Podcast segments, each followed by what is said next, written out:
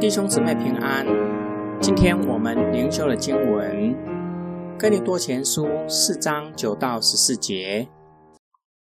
我想神是把我们做使徒的列在最后，好像定了死刑的人，因为我们成了一台戏给宇宙观看，就是给天使和世人观看。我们为基督的缘故成了愚笨的，你们在基督里。倒成了聪明的，我们软弱，你们倒强壮；你们受尊敬，我们倒被轻视。直到现在，我们还是又饥又渴，衣不蔽体，又挨打，又没有栖身的地方，并且劳苦亲手做工，被人咒骂，我们就祝福；遭受迫害，我们就忍受。被人毁谤，我们却好好的劝导，直到现在，人还是把我们当作世上的垃圾、万物的渣滓。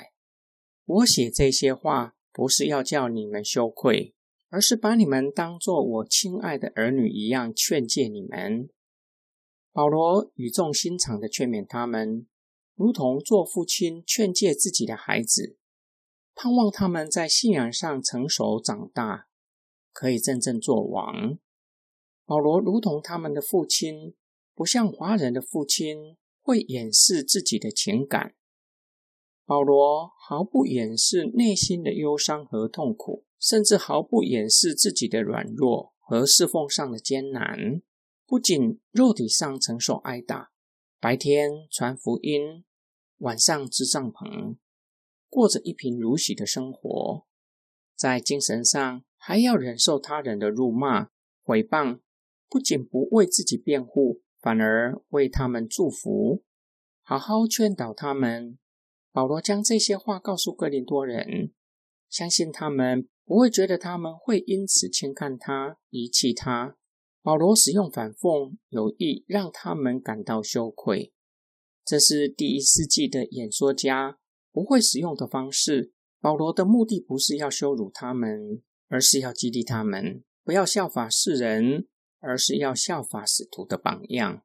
保罗使用哥林多人熟悉的比喻：打胜仗的将军凯旋回来，排在游行队伍最后的是战败的俘虏，他们被带到竞技场上与猛兽搏斗，结局就是死在竞技场。保罗以竞技场作为所遭遇的比喻，使徒们成为一台戏。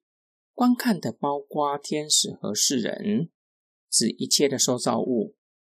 使徒们被耻笑，被视为渣滓，如同家里要丢弃的垃圾。保罗使用这些的比喻，也不同于第一世纪一些贤哲人，他们想要借由肉身上的刻苦，甚至伤害自己的身体，借此败坏身体，达到超凡入圣。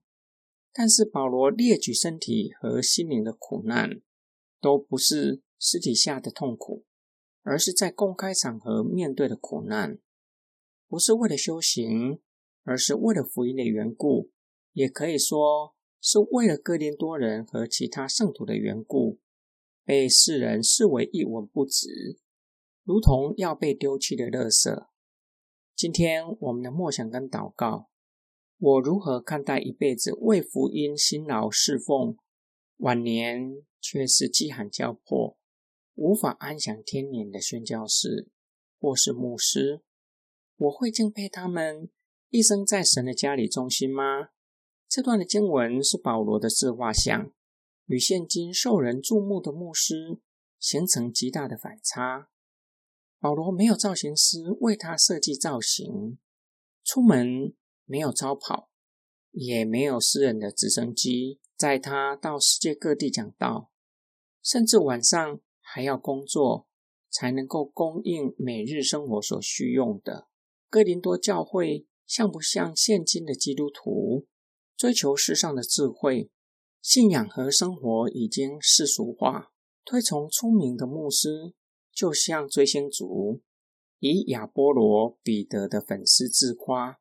保罗以他的自画像激励哥林多人，所夸耀的不是自身的成就，也不是以能够为主受苦而自夸，而是以基督的十字架夸耀，并且彻底背起自己的十字架，终其一生活在各个他的影子底下。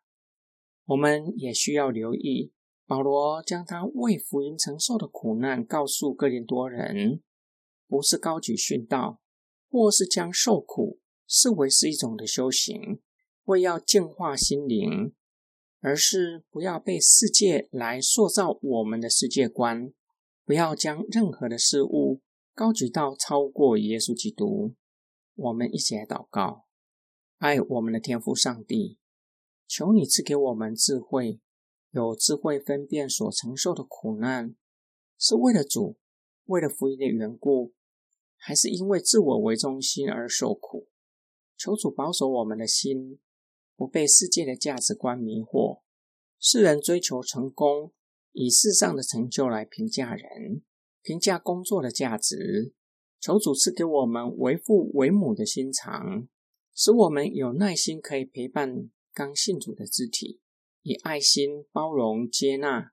有些时候需要规劝，能以爱心和温柔的口气。将人挽回，建立彼此的德行。